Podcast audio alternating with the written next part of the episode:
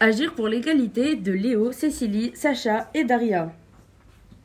La discrimination, c'est le fait de traiter différemment des personnes en les rejetant et en les excluant sur la base d'une différence comme l'origine, la religion, le sexe, etc.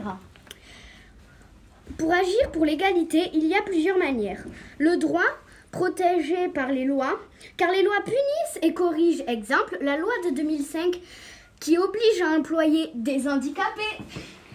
On peut s'engager car il y a des associations de bénévoles contre la discrimination. Exemple, l'AFIP, qui défend les victimes de, à l'accès à l'emploi. La LICRA, qui aide les victimes de racisme et d'antisémitisme. On peut aussi éduquer et informer avec des affiches de sensibilisation pour changer les idées des gens.